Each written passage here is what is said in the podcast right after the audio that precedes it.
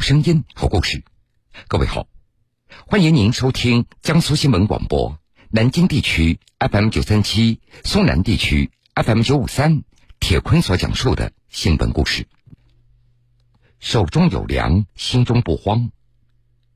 由于人多地少、人口增长以及耕地消耗等原因，在较长的一段时间里，中国的粮食安全问题曾经引起国际社会的关注。曾经有外国经济学家提出这样的一个问题：谁来养活中国？对此，中国人、中国农业已经给出了出色的答卷。在这当中，中国工程院院士袁隆平不断探索，突破了杂交水稻这个难题。二零二一年五月二十二号十三点零七分，杂交水稻之父、中国工程院院士。共和国勋章获得者袁隆平在湖南长沙逝世，享年九十一岁。下面，就让我们一起走进袁隆平的水稻人生。一九三零年九月，袁隆平出生于北京协和医院。生于动荡年代的他，从小过着颠沛流离的生活。在上小学的时候。有一次在参观园艺场的时候，袁隆平对生机勃勃的花草果木和大自然春华秋实的变化规律产生了浓厚的兴趣。一九四九年，新中国成立，袁隆平十九岁，高中毕业，即将报考大学，他面临着人生第一次重大选择：这报考哪一所大学呢？这个问题也成为全家人所争论的焦点。父亲希望袁隆平报考南京的重点大学，日后学成走仕途的道路。但是袁隆平有着自己的见解，他想回重庆读农学院。从小在城市长大的他，始终难有忘记小学一年级的那次郊游的经历。在武汉呢，小学一年级的时候一次郊游，我们老师带到我这附近的一个。一个一个企业家办了一个园艺场，那个正好那是六月上旬的时候，那个桃子红红的挂在树上，好漂亮哦。还有葡萄一串一串的，哎呀，我说这个学农好啊！从那个时候第一次印象最深了，我就哎，这个学农好。把父母说服了，袁隆平义无反顾的报考了重庆湘辉学院农学系，高高兴兴的跳进农门。一九五三年八月，袁隆平大学毕业，成为新中国培养的第一批大学生。到湖南省农业厅报道以后，他坐着烧木炭的汽车，又换马车，一路颠簸，足足走了四天，才来到距离秦阳县城安江镇四公里的安江农业学校当老师。学生回忆，袁隆平课上的好，他从来不会讲究，黑板写满了。他把手一缩，抓起袖子就擦。袁隆平到安江农校报道的这一年，广袤的中国大地上，农村正在发生着翻天覆地的变化。一九五三年年初，全国性的土地改革刚刚完成，农民获得土地，真正实现了“耕者有其田”。但是，饥饿的魔咒还没有远离。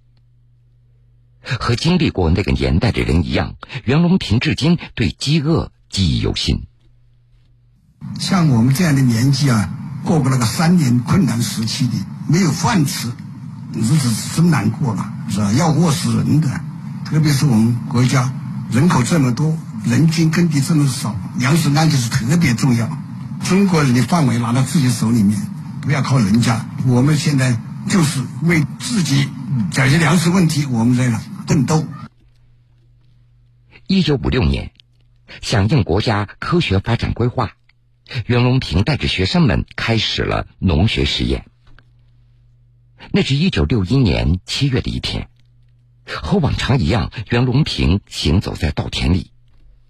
这走着走着，突然，一株特殊的水稻引起了他的注意。突然发现有一株啊，活力俱全的稻，长得特别好。穗子很大，很整齐，籽粒很饱满，我很高兴呢。当时估计呢，这个品种可以产一千斤。第二年我把它播下去啊，播了一千株呢，很好的管理，天天在田里面去观察，望品种成龙。结果一出水呢，大失所望，高的高，矮的矮，早的早，迟的迟，没有一株有它的脑子那么好。望着高矮不齐的稻株，袁隆平突然来了灵感：这莫非自己找到的是一株天然杂交稻吗？如果真的如此，可以通过人工方法，利用杂种的优势培养杂交水稻。他勾腰驼背，埋在稻田里，检查了几十万株的稻穗，终于在1964年和1965年找到了六株雄性不育株。而此时，袁隆平他只是一名普通的中等农校的教师。他的研究一开始并不被看好，因为国际权威科学家普遍认为，水稻等自花授粉作物没有杂种优势。很多人反对，当时流行的水稻是没有杂种优势的，压力很大。我们就做了个试验，面积不小呢，有四分田呢，长得特别好，这个收获验收。糟糕，稻谷产量减产，大概减产百分之三左右，是吧？减产几十斤。稻草增产了将近百分之七十。哎，后来人家讲风凉话，可惜人不吃草啊！人家吃草，你这个杂交稻就大有发展前途。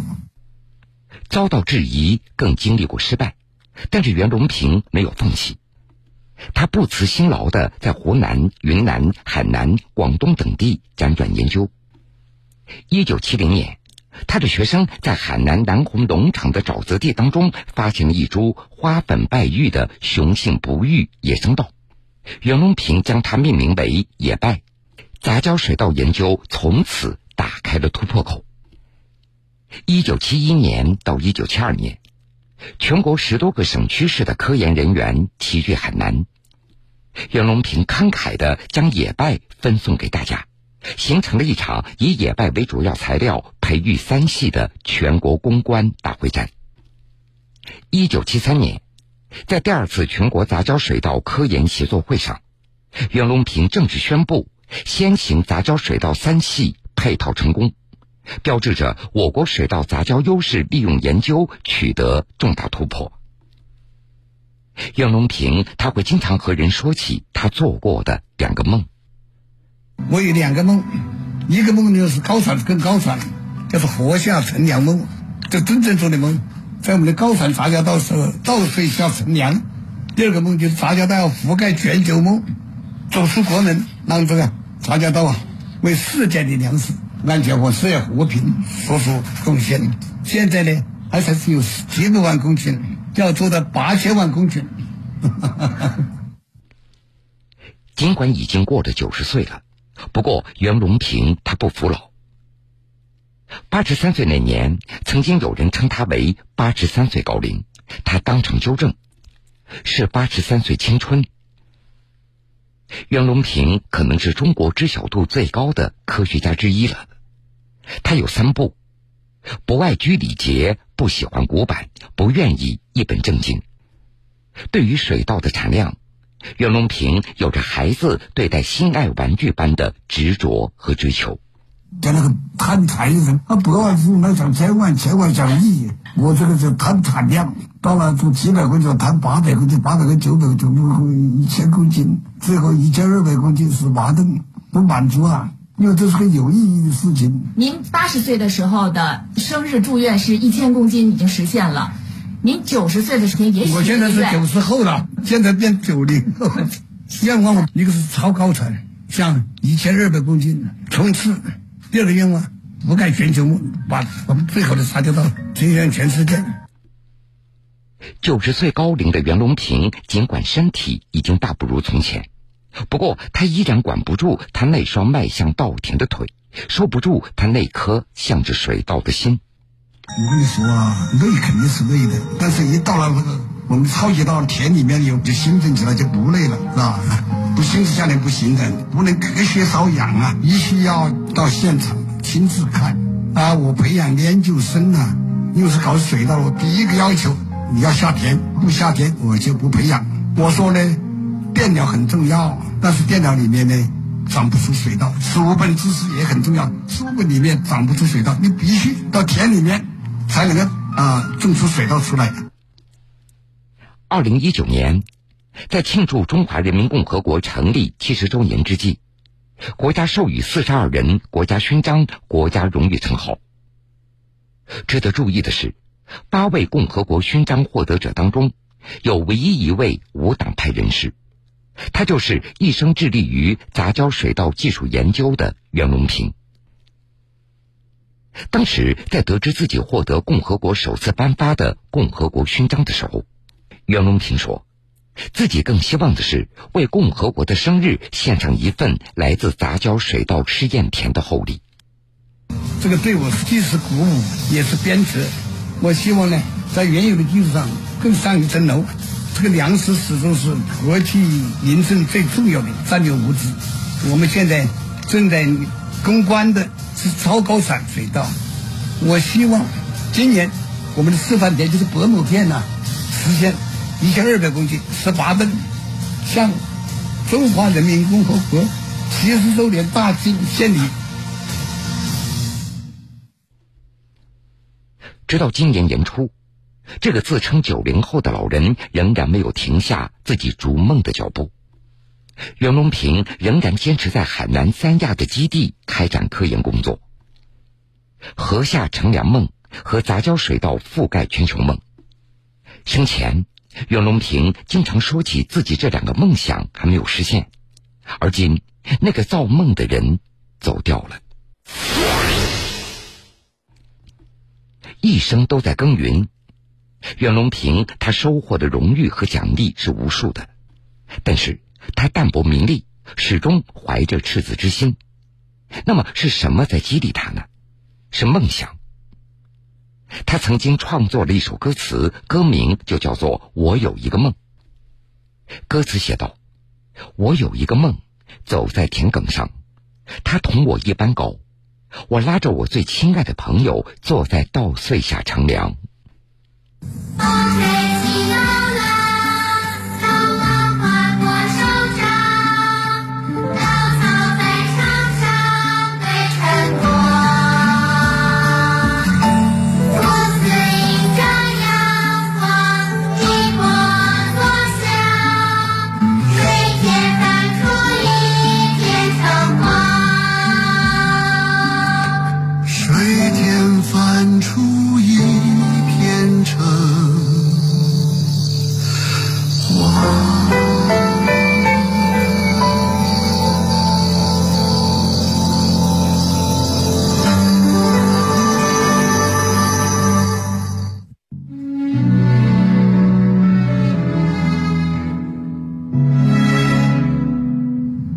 我叫袁隆平，我现在念一首我最喜欢的毛主席的诗，就是《长征》。红军不怕远征难，万水千山只等闲。五岭逶迤腾细浪，乌云磅礴走一弯。金沙水泊云霭暖。大渡桥昏铁索寒，更喜岷山千里雪。三军过后尽开颜。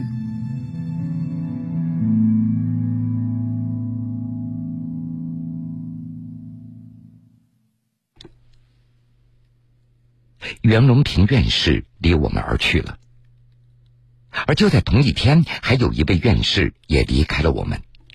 他就是中科院院士、中国肝胆外科之父吴孟超。半点之后，我将给各位讲述一下吴孟超披肝沥胆的一生，欢迎各位到时来收听。